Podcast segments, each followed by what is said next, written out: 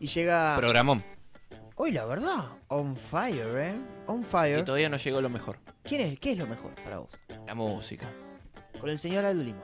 Vamos con la música entonces. Bueno, vamos a hacer un, un repasito breve porque cumplió 52 años Let It Bleed. Sí, el disco que le hizo la guerra a Let It Be de los Beatles. Tal cual. ¿no? Y lo destronó del primer puesto. No. Salió y lo destronó.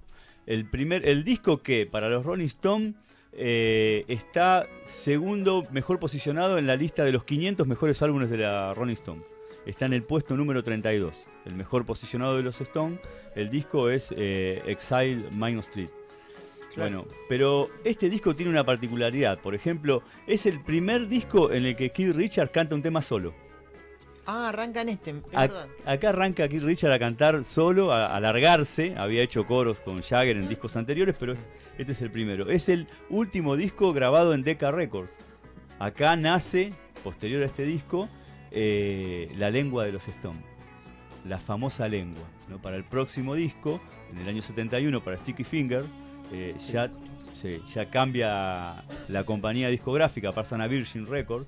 Y, Y ahí y- empieza el logo. y ahí empieza el logo, Icónico. ¿no? El ale- que no era de Andy Warhol, no aclaremos que hay una falsa creencia, no, no, es eh, de un chico que cursaba el quinto año de la Escuela de Artes de Londres, eh, que Jagger le encarga que haga un logo, que necesitaban un, un logo para identificarse, y, y se manda esta genialidad eh, que la saca de la diosa Kali, ¿no? que está con la lengua afuera, se inspira en esta diosa Kali, y así nace la lengua de los Stones. En el año 71. Es el último disco que tiene eh, temas grabados por Brian Jones. Mm. Brian Jones este año lo, lo encuentran muerto en, en la piscina.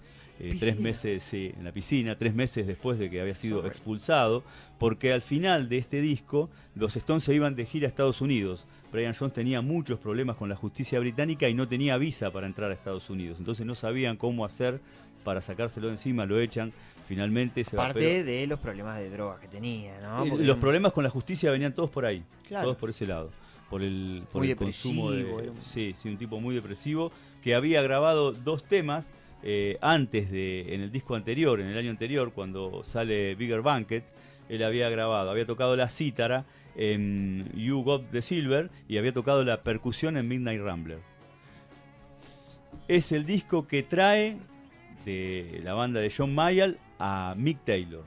Es el primer disco con la presentación de Mick Taylor, que también toca dos temas nada más en el disco. Eh, Mick Taylor hace hace pará, no, no los tengo estos temas. Eh, los- sí, hace te falla la memoria. Sí. Live With Me y Country Home, que es la versión country de Honky Tonk Woman.